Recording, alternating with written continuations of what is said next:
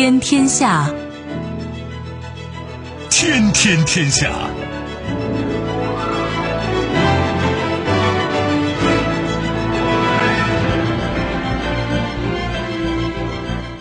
历史穿行者，新闻摆渡人。听众朋友，大家好，您正在关注收听的是《天天天下》节目，我是夏萌，和我一起陪伴各位的还有本节目评论员重阳。世界纷繁复杂，新闻随时发生。今天的节目您将听到：祸起萧墙，全美上万航班瘫痪，初步调查结果，一个数据库文件损坏；故伎重演。英日将签署英日同盟以来最重磅防务协议，两国可相互驻军。重大决策：俄罗斯央行称，一月十三日起将购买人民币作为国家财富基金。稍后会一一道来。收听节目，您可以使用手机，欢迎使用计时客户端，也可以选择蜻蜓 FM 或者是企鹅 FM。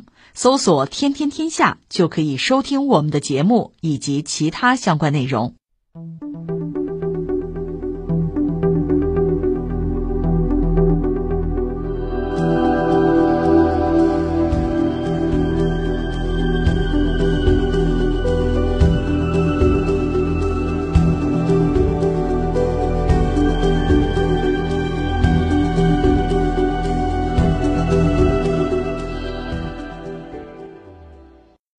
系统宕机，美国联邦航空局当地时间周三，也就是十一日上午，停飞了所有国内出发航班，迄今已致上万个航班被延误或取消。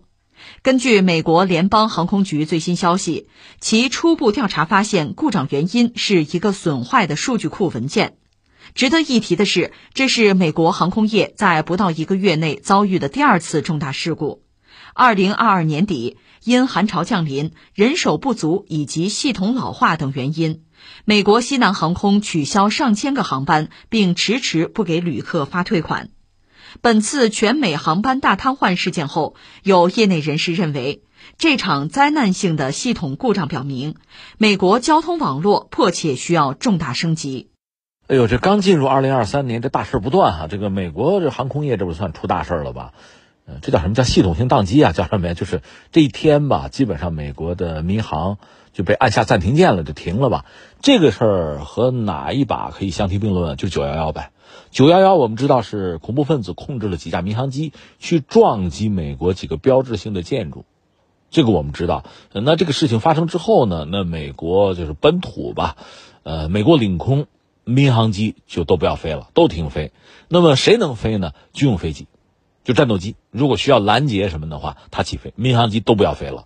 当时有这么一出，那这一回呢，又是类似的一个事件，就是全美整个领空民航机就都停下来了。呃，我看到过不同的数据，现在说法是上万架次的航班，要么是延迟，要么就取消了。那怎么回事儿？现在的说法说是有一个文件出问题了吧？或者我们这么讲，就是它整个交通运输系统、民航系统是不是老化了？需要更新，当然事儿是不是就这么个事儿，是不是就这么简单？答案就这么清楚，也不好讲。我们就是按照时间轴给大家讲一下这个事情啊。这个事情最开始我们知道就是从美国传来消息，我们也不知道怎么回事，忽然就是全美的航班就都停了。呃，我最早看到数据说停就是延误的航班是两千五百班，呃，就是取消的是一百九十三班。看到这个数据，当时我就不信，我说不可能，这只能是一个不完全统计，因为美国这个角色确实很特殊。其实不止美国，包括中国在内吧，就是在全球范围内这种有影响力的大国吧，它这个航空啊，这个运输啊，就航线航班，它是非常繁忙、非常密集的。你整个停下来，那带来的影响是非常大的，直接、间接影响是非常大的。而且这个时间不是说一下子啪啊过一下就完，它持续了很长时间。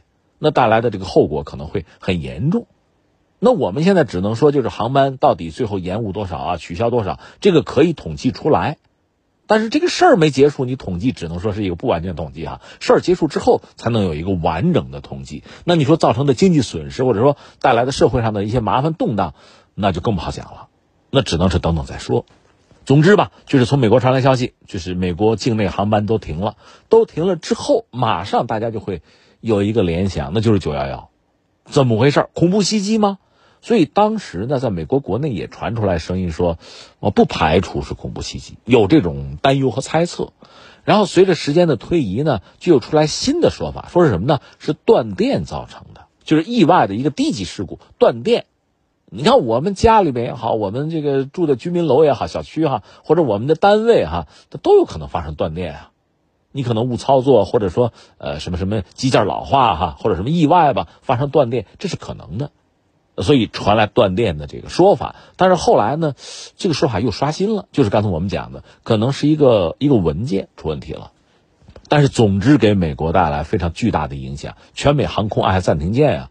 呃，你要说起来，其实几个月前就有一出，这算丑闻吧？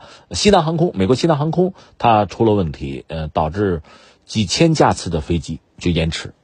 那这次比那次规模要大，堪比九幺幺嘛，所以大家确实有些焦虑，有些焦虑。现在传来的消息，我们不是说嘛，呃，通过调查，现在给出来的结论呢，应该说还不至于让大家多么操心，意外吧，事故吧，是吧？这个可能一些一些老化造成的，那么是不是意味着就美国整个运输系统，特别是航空运输系统，需要整体的这软硬件啊，需要刷新了，就需要更新吧？是不是这个意思？就基础设施建设不足了，现在需要持续投入了。说白了是这么件事儿。如果是这样的话呢，那大家舒口气就好了。但是，但是现在人们的头脑啊就很发达嘛，各种猜测、阴谋论想法都有。你看啊，我们理一下啊，就是目前美国官方给出来的是一个息事宁人的，让大家松口气的一个结论。说到底呢，就是它的这个系统老化。需要更新换代，需要投入啊，需要维护，就这么件事儿。但是呢，整个就是 美国这次这个大规模的宕机啊，就是航班的要么是延迟，要么干脆就取消。这个事儿本身，那给人们带来的猜测是很多的。你看，最直接的想到的什么呢？恐怖袭击啊，类似九幺幺啊，这种危险对美国人来讲，其实时刻是存在的，就是遭遇恐怖袭击啊。那么遭遇恐怖袭击，大家马上就要想谁啊？恐怖分子谁啊？是吧？八件四顾心茫然，谁呀？那么这几种可能性就不能排除。一个就是既有的、众所周知的，在美国黑名单上就有的恐怖组织，对吧？这里面因为美国列的这个恐怖组织吧，也是五花八门，既包括像这个像基地组织，那个 ISIS 所谓伊斯兰国，对吧？呃，这个 ISIS 刚在阿富汗不又制造爆炸事件吗？另外像伊朗的革命卫队，这个也被他化作是呃恐怖主义，包括那个苏莱曼尼。那少将嘛，少将在这个国家是最高的军衔了，那属于实际上这个国家和呃军队的最高领导人之一，居然就被暗杀，那美国通过暗杀的方式要了他的命，那你说美国这个方式算恐怖主义吗？从伊朗来讲肯定是啊，那么现在从美国这个角度讲，伊朗那个伊斯兰革命卫队早就是恐怖主义组织，那有没有可能发动这个袭击？那你要算，你就得挨个去排除了。这个美国黑名单上早就有，这是一类啊，还有一类是什么呢？说起来就也荒诞，但是呢也未必没有道理。是什么呀？美国内战啊！所以美国内战呢，很多人觉得荒诞不经，耸人听闻嘛。但是你看，从美国也好，从德国也好，我们确实看到这样的痕迹，是真实的状况，就是有一些右翼的极右翼的组织，这些组织呢，其实呃早已有之。在德国也好，在美国也好，早就有，只不过有一些极右组织，他们的玩法与众不同，与以往不同，他们是渗透到了像这个强力部门、警察呀、司法呀、军队呀，到这些部门，他们说到底能掌握枪、有弹药，那么这离发动所谓的政变，那就更近了一步，他就不是我们老百姓喝高了是吧？茶余饭后摔盘子、掀桌子，就不是这概念了，他们是有可能进行的呀。特别是冲击国会山的事儿，在美国不是没有发生啊，所以美国内战这还不是我们在这起哄，是美国人自己提出来的一种风险，一种可能性是存在的。那么你比如说传统的政变哈，呃，你说占领国会大厦也好啊，占领电台、电视台这样的这个呃舆论场啊，关键的媒体也好啊，或者说导致大规模的社会的这个混乱或停滞，你比如像这个交通啊、航空啊，就按下暂停键，这也是一种可能性啊。所以，从美国内战这个角度来讲，这事儿也不是没有可能。这个当然是很多人的猜测，算是阴谋论啊。另外还有一个是什么呢？就是能够和美国相抗衡的某大国和美国之间，你也可以认为在过招，你也可以认为这就是暗战，已经干起来。那这种可能性也存在，就是给美国某种警示或者说威胁。坦率说，这个事儿并不是很难做，因为不管怎么说，你说你手头的这个航班再多，这个民航系统再庞大，它毕竟是商业的民用的一个系统，你侵入它、攻击它，就是黑客攻击啊，通过这种方式让整个它的系统，就是交通运输系统，呃，暂停啊、失效、失控，这种可能性是存在的呀。所以我们就说和美国进行博弈的某国或者某个力量，呃，进行这种。网络攻击这种可能性也不能排除。另外，还有人提出一种可能性，就更有意思，说是美国人自编自导自演，什么意思呢？就通过这种方式哈，进行一个压力测试，就是一旦美国和某些国家进入战争状态啊，或者遭遇攻击，我们怎么办？能不能处置？还有人提出这种可能性，当然我也不认为这种可能性多大，因为这成本太高了，闹什么闹，对吧？这这对整个社会对公众来讲是一个巨大的就是损失。成本很高，而且如果你没有提前有一些，呃，就是说预告、培训，就让大家遇到这个状况怎么办？没有这方面的指导指引的话，你盲目的进行这种测试啊、演习，其实得不偿失。所以我并不认为呃这个理由就是这个猜测成立啊，我是这么想。但总的来说，刚才我们不是说了吗？你从阴谋论的角度啊，从美国目前遇到的这个危机的角度，你也可以列出诸多的可能性，这确实很可怕。当然，这是美国人遇到的问题，呃，我们呢不是说嘛，我经常讲，我们是观其之人，我们是围观群众，对很多发生的事儿呢，我们有观察，我们想知道它的真相，我们想搞清楚它背后的逻辑，这是我们想做的事情。但与此同时，美国这次发生的这个事件，对我们对中国难道没有警示吗？这个警示作用也很明显呀。就是类似的事件，我们有没有可能发生？当然，你说我们整个的这个交通系统啊，啊，我们的就是航空系统吧，其实比美国要新，对吧？我们有后发优势，我们的技术更新，包括我们的人员从培训到素质可能会更高。但是这些是不是足以保证类似的问题不发生？恐怕谁也不敢真的拍胸脯。那就说我们必须更加的精益求精，避免类似的问题发生，因为它带来的社会的动荡和混乱是不可想象的。你也不知道为什么忽然航班就都停了，全美航班都停了，这多大的事儿啊！那你说你猜测遇到了战争啊，遇到了恐怖袭击啊，这这也不是阴谋论啊，这很可能啊！你有这种担忧，甚至由此整个社会进入一个就应激状态，不会让人觉得意外吧？所以这种事情它带来的冲击就后劲儿很大，我们必须要未雨绸缪，早做准备。那就是我们在。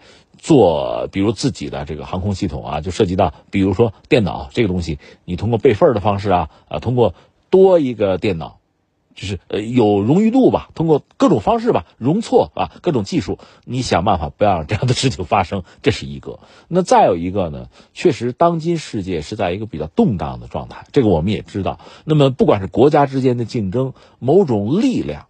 你可能这个力量它真不是国家，不是国家机器啊，不是国家的强力部门，但是某种力量、某种势力，如果他掌握某个领域的技术，你比如原子弹技术我不懂，我掌握不了；脏弹技术我有，那也足以构成威胁。另外，比如说涉及到计算机啊、黑客技术我掌握，我攻击对方的民航系统，这是可能的。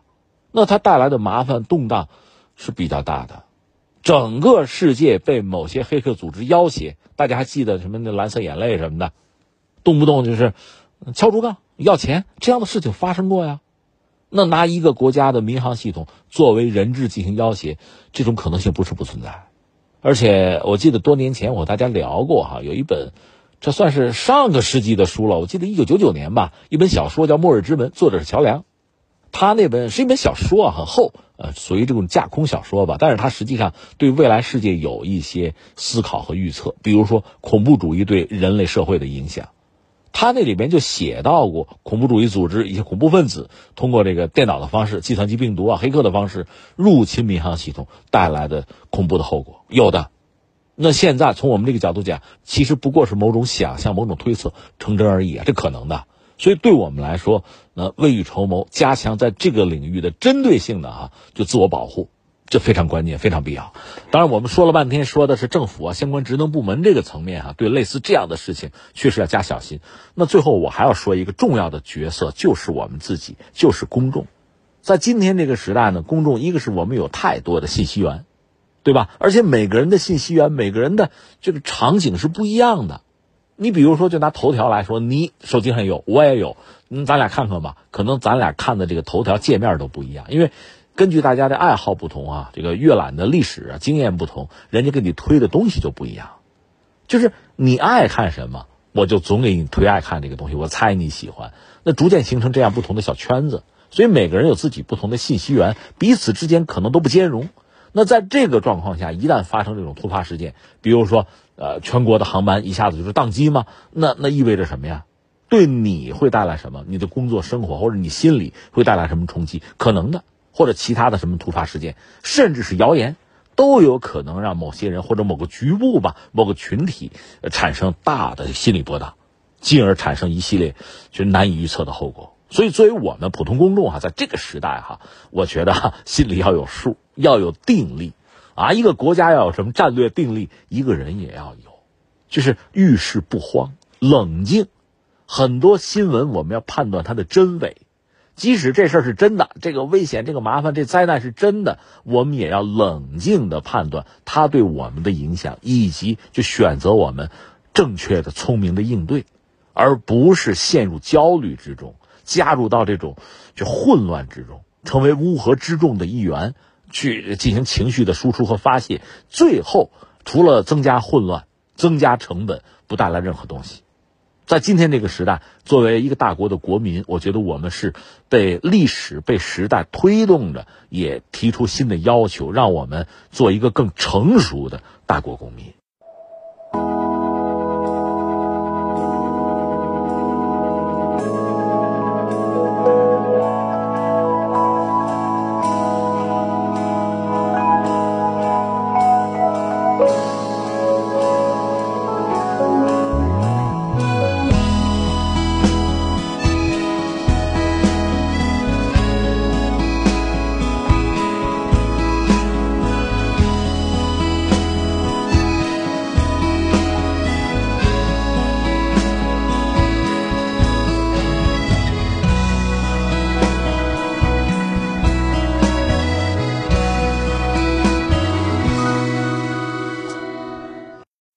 十一日，英国政府在其网站上宣布，首相苏纳克将会在当天同日本首相签署一项具有里程碑意义的防务协议，允许两国在接下来的一个多世纪里将军队驻扎在对方国家的领土上。外媒普遍将此解读为针对中国。对此协议，中方于同一日回应，不应将集团对抗的旧思维引入到亚太地区。英日防务协议将在几周内提交给两国国会。英国政府在其公告中称，协议将大大加快两国的防务和安全合作，使英国和日本能够在对方国土部署部队。它还将巩固英国对印度太平洋地区的安全承诺，使两国军队能够规划和开展更大规模、更复杂的军事演习。英国和日本有什么结盟啊、签约？这我脑子里就是一下子联想到两句话。一句话呢，那我们也得承认，有的时候呢，一味药，一个药方可以治好多种病。有的时候是这样，就是说，你说结盟啊，来解决一些问题，可能吧，也是个办法，是个选项啊。但总的来说，我还是认为，老的方法解决不了新问题。就是你以前对结盟解决一些问题，英日也结过盟啊，但是你现在要解决新问题，解决不了。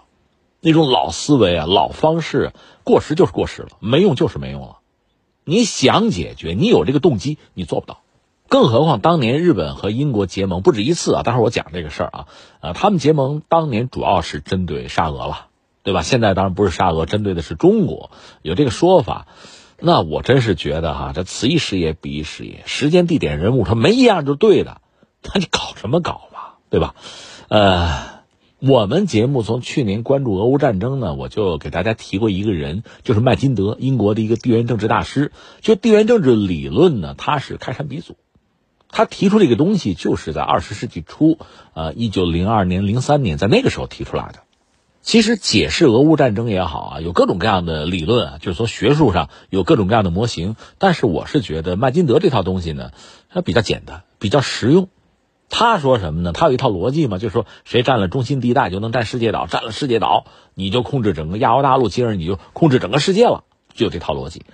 他是英国人啊。你说那英国人有这个雄心壮志吗？还真不是。第一个，你想一九零几年的时候，英国其实已经走下坡路了。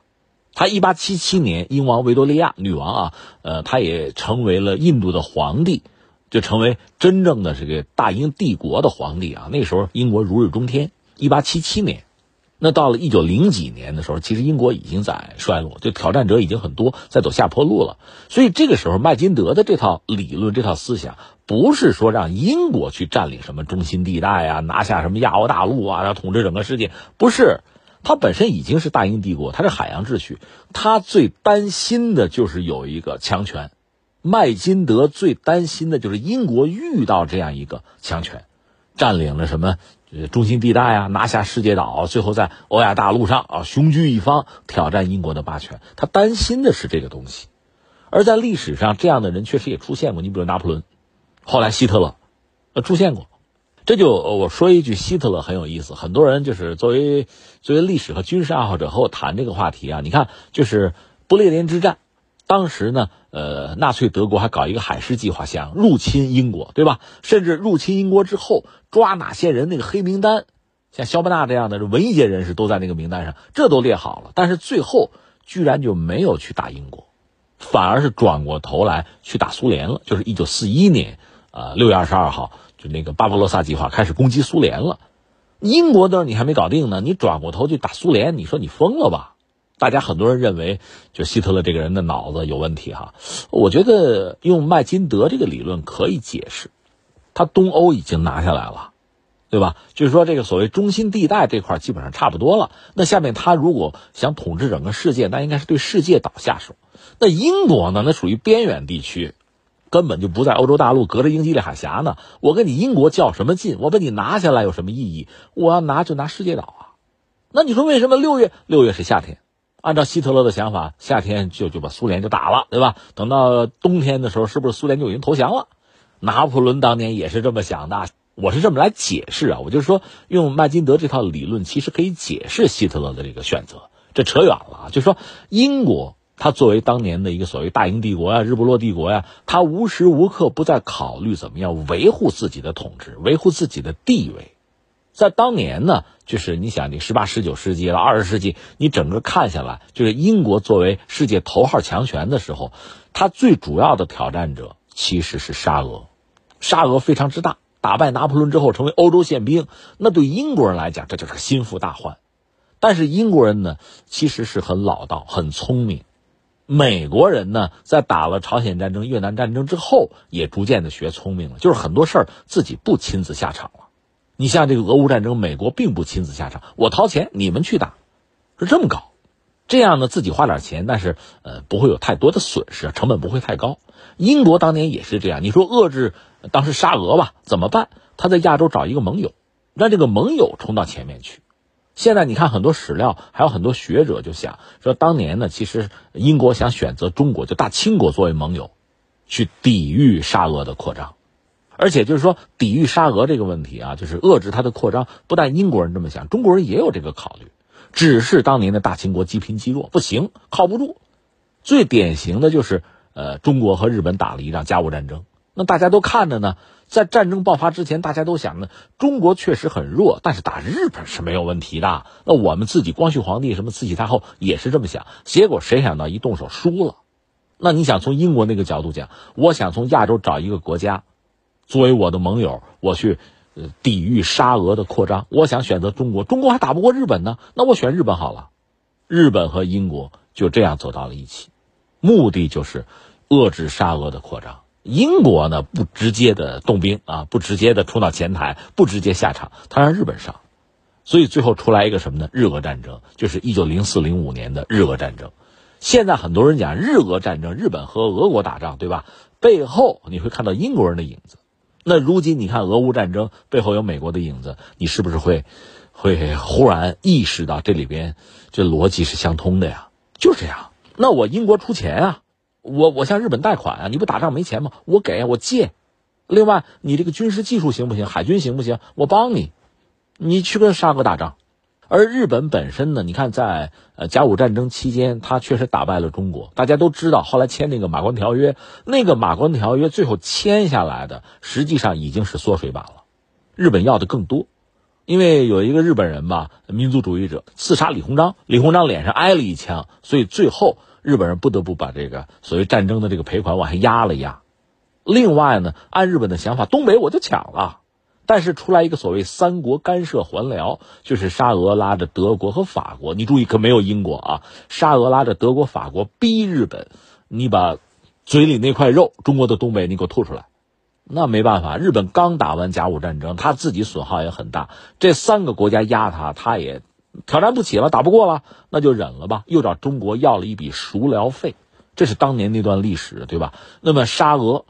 对东北也觊觎已久，他怎么可能接受日本人一口吃下去啊？对吧？那么日本对沙俄本来就怀恨在心，那么英国现在和日本结盟，你上我给你钱给你技术，你跟他干日俄战争。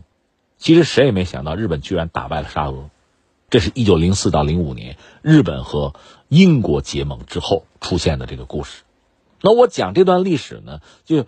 拿这个历史和今天作比，当年英国呢是号称日不落帝国呀，全球一个最主要的、最大的一个强权，他维护自己的海洋秩序，他殚精竭虑，时刻担心在什么世界岛啊、什么欧亚大陆出现一个挑战自己的力量。这个力量首先他担心的就是沙俄，所以他利用所有的可能要去遏制他、约束他、削弱他。那日本正好是个选项，那就跟他结盟，让他冲到前面去。这就是当年的历史。我们今天看那段历史，可以得出就这样的一个结论吧。所以如今呢，美国取代了英国啊，你又是什么全球霸主啊？你又推行海洋秩序啊？你也是担心在欧亚大陆出现一个什么强权？我们不是分析过吗？你比如当年是有苏联的，今天的俄罗斯如果跟欧洲能源合作非常的密切，最终经贸一体化，那美国人是害怕的。那俄罗斯不和欧洲走到一起，和乌克兰和白俄罗斯一体化行不行？不行，这更可怕，这相当于复兴苏联了。所以美国也不干。那我们中国“一带一路”可不可以？那不行，那你还是要把欧亚大陆这个力量整合在一起，我也不干。这就是美国的逻辑嘛。所以我不是说嘛，用麦金德那套理论来解释是能解释通的。那翻回来就说，今天日本又和英国什么结盟？现在我们能看到的就是双方说好可以到对方那驻军。换句话说，日本自卫队可以到英国去驻军了，干嘛震慑大西洋啊？这是要对吧？另外就是呃，英国可以把自己的舰队部署到日本，说是要这针对中国震慑中国吗？可是今天没有大英帝国了，今天的英国不是当年的英国了。你也没有全球最大的舰队，不但不是全球最大的舰队，你舰队规模，我这么说，英国、日本加一块能和中国比吗？你依然比不了啊！这是今天的实际情况，这就是我说的，有的时候一味药哈能治很多种病，对，但是，呃，总的来说，老办法很难解决新问题。英日又结盟，拿出当年对沙俄那套逻辑，你针对中国开什么玩笑？你知道中国和整个欧洲？也包括和英国和日本的贸易额是什么样，和美国的贸易额多大，你知道吗？对吧？另外，中国现在走的是什么道路，你不清楚吗？中国的诉求，中国的战略是什么？你完全没有了解吗？所以，你拿当年结盟对付沙俄那套东西，你觉得有意义吗？最主要的，这两个国家的实力不济，就你们两个国家的舰队加在一起能有什么？而且，真的是说在亚太地区，离中国又很近。中国的舰队放在一边，我们还有庞大的岸基力量啊！你怎么应对？你要干嘛？你要主动挑起战争吗？你不是爱和平吗？对吧？所以，不管是从道义上、从战略上、从实力上、从各个领域，就刚才我说的，是吧？从时间、地点到人物都是不对，都错位、拧巴了，还活在十九世纪、二十世纪吗？现在是二十一世纪了。所以这是英国、日本这次所谓什么结盟啊、驻军呢？我看到之后，我个人的一点感慨。关键我最后要说一句是什么呢？这种观念上、视野上啊、思维上的落后，其实是特别致命的。当年中国的积贫积弱，从某种意义上讲，不就是这些东西落后了吗？对先进的东西，你甚至不能够了解它是先进的，不能够判断，也不能够学习，甚至你还抵触，那最后你就是就是失败，就是挨打。那现在。同样的，中国当年遇到的这个这个教训吧，啊，这心得吧，其实可以让日本和英国好好的去汲取一下。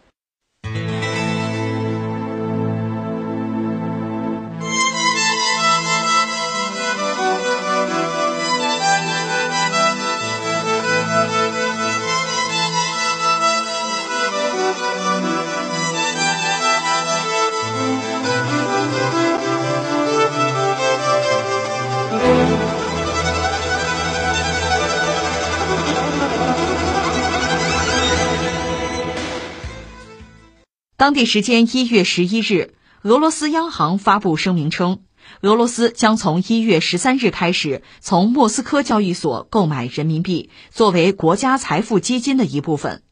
另据媒体此前报道，俄罗斯财政部去年十二月三十日曾表示，人民币在其国家财富基金中的最大可能份额已翻了一番，达到百分之六十。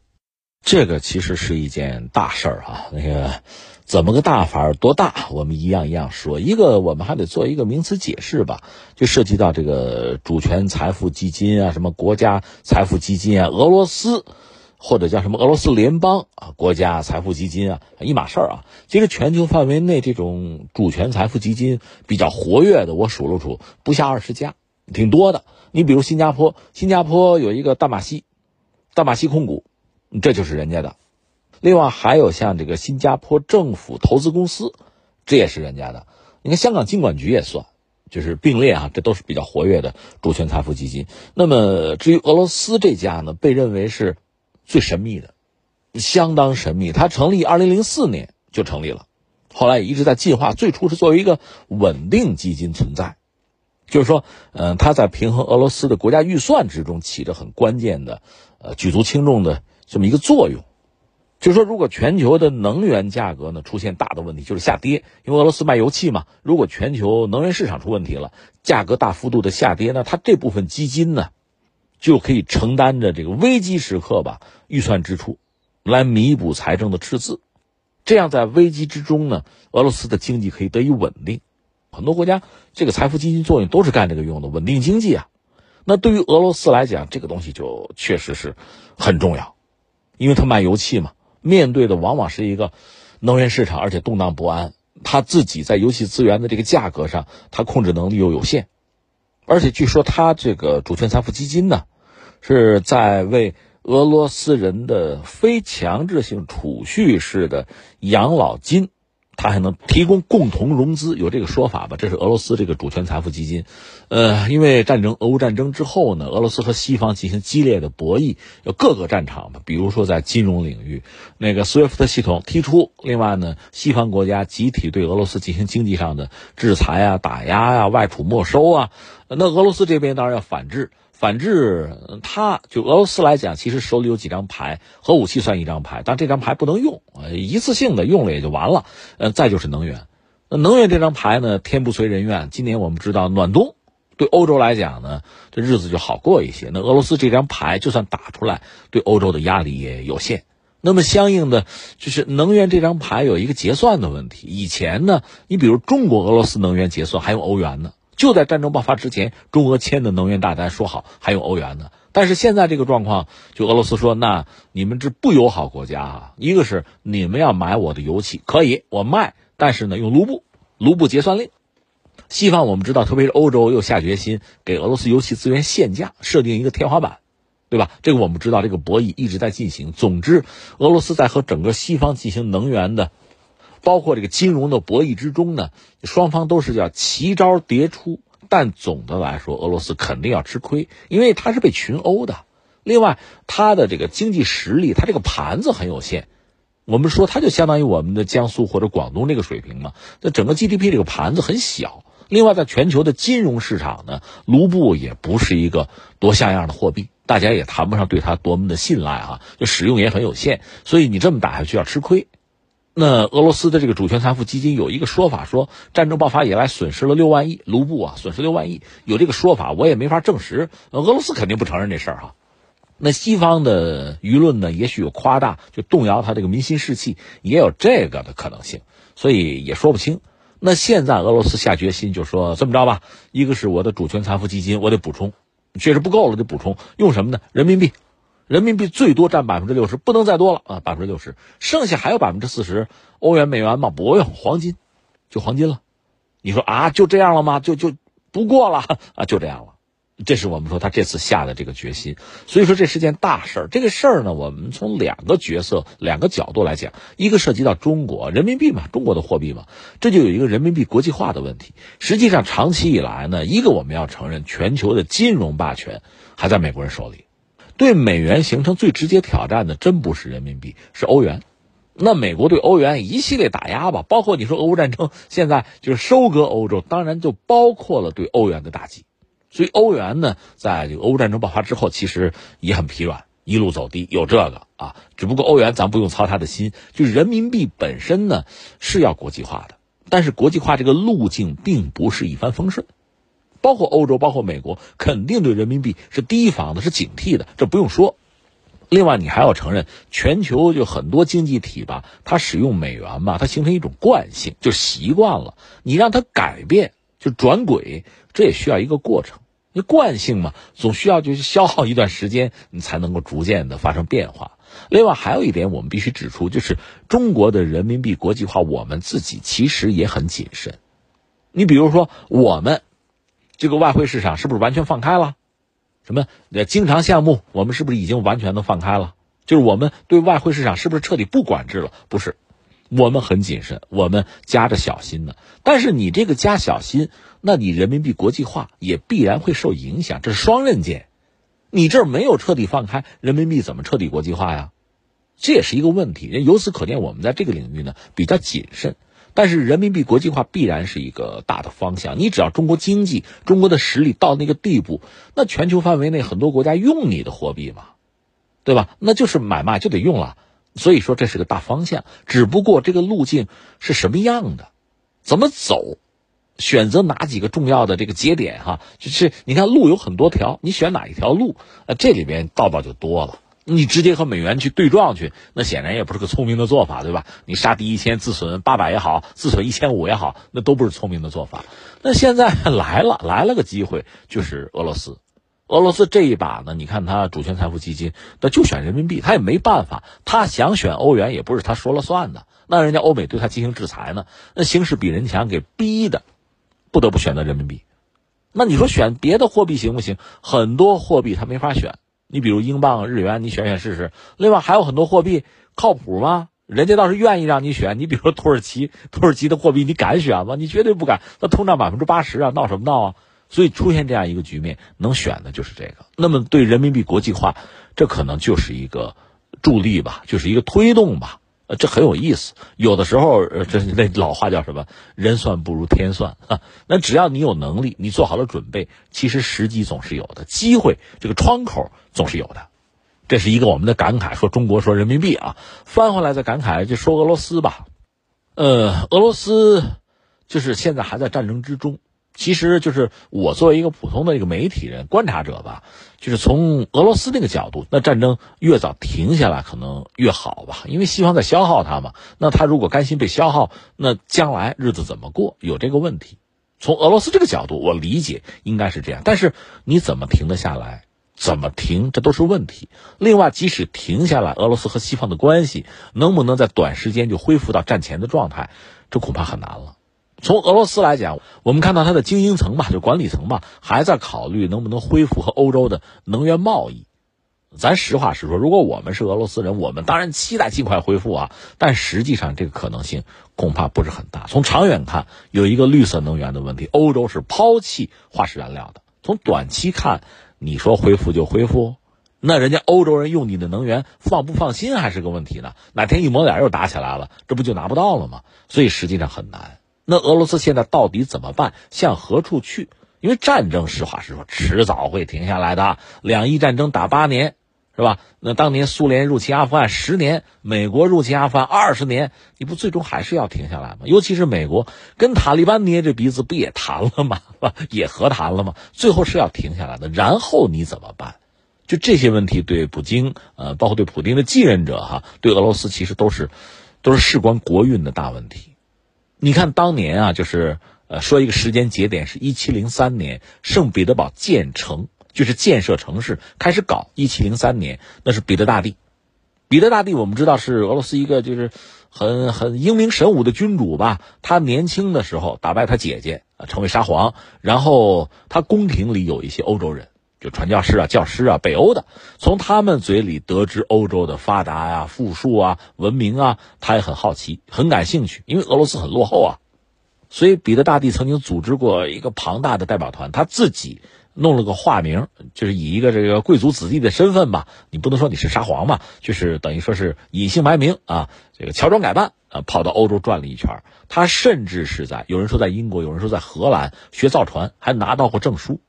那时候造船是木头船啊，就是木匠啊，拿了证书，然后回到俄国之后，以沙皇的这个权威开始推动改革。这是彼得大帝，然后这不打仗吗？跟瑞典什么土耳其打仗，最后抢出海口，这就是他。抢出海口呢，一是扩大俄罗斯的领土，另外呢，其实是他要倒向西方。西方太发达、太先进，那我俄罗斯有了出海口，可以和欧洲贸易，有船运，有货物，对吧？另外，我的文化呀、知识啊、人才啊，就可以交流了。实际上，他这么搞，倒向西方，兴建圣彼得堡这座大城。你看，普希金不是有有长诗叫《青铜骑士》。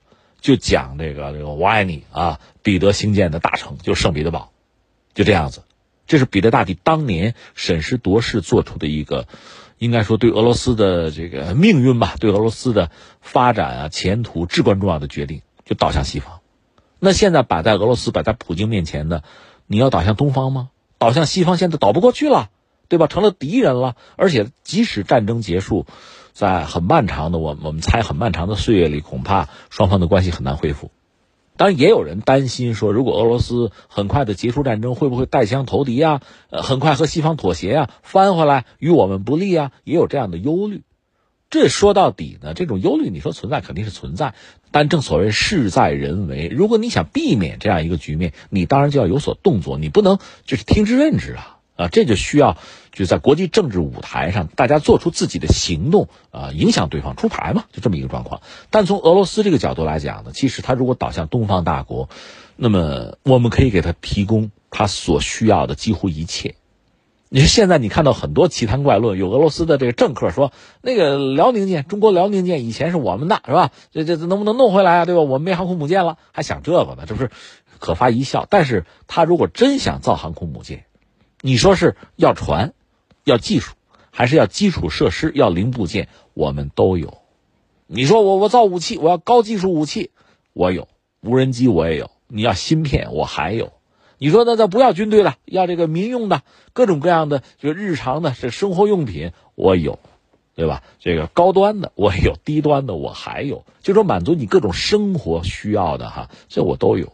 我基本上可以满足你的一切，而且中国有个外号叫“基建狂魔”，对吧？就是搞基建我还行，而中国能向俄罗斯提供的这些东西，所有西方国家加在一起，我请问行吗？你行吗？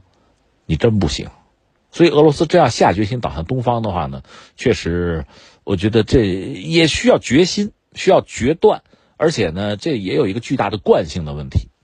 因为以前他和欧洲是主要的贸易伙伴，他向欧洲卖能源，从欧洲拿到大量的这个消费品，这是传统是惯性。所以你看，中国和俄罗斯贸易额吧不低，但是呢，你仔细看哈，第一个，双方其实都是这个战略协作伙伴关系了，居然自贸也没有签，贸易额很大吧？主要这里边是我们向他买能源，还不是他向我们买工业品，那就是惯性呗。那你要改变这一切呀。那俄罗斯需要改变的东西也很多，比如说你国内的市场环境，你总得吸引中国的资本啊、商人去投资吧，你得让我敢吧，得安全吧。另外呢，你比如说你基础设施，中国和俄罗斯之间那个口岸，我们这边搞得很好，他那边基础设施不行啊，一对接，你会发现过不去。所以前段时间我们看到俄罗斯方面就讲说，能不能口岸二十四小时，别开十六小时，开二十四个小时，否则的话这不行，过不来吗？那你基础设施早干嘛去了？那就现在等于说是影响和约束了双方的贸易啊，所以这些问题他需要下决心解决。但是我们刚才说从他这个主权财富基金这个比例啊，中国人民币占比百分之六十，从这个角度讲，他还真的是在下决心。这个也是所谓的形势比人强啊，你就有别的想法，你实现不了了。这是目前唯一可行的现实的选择呀。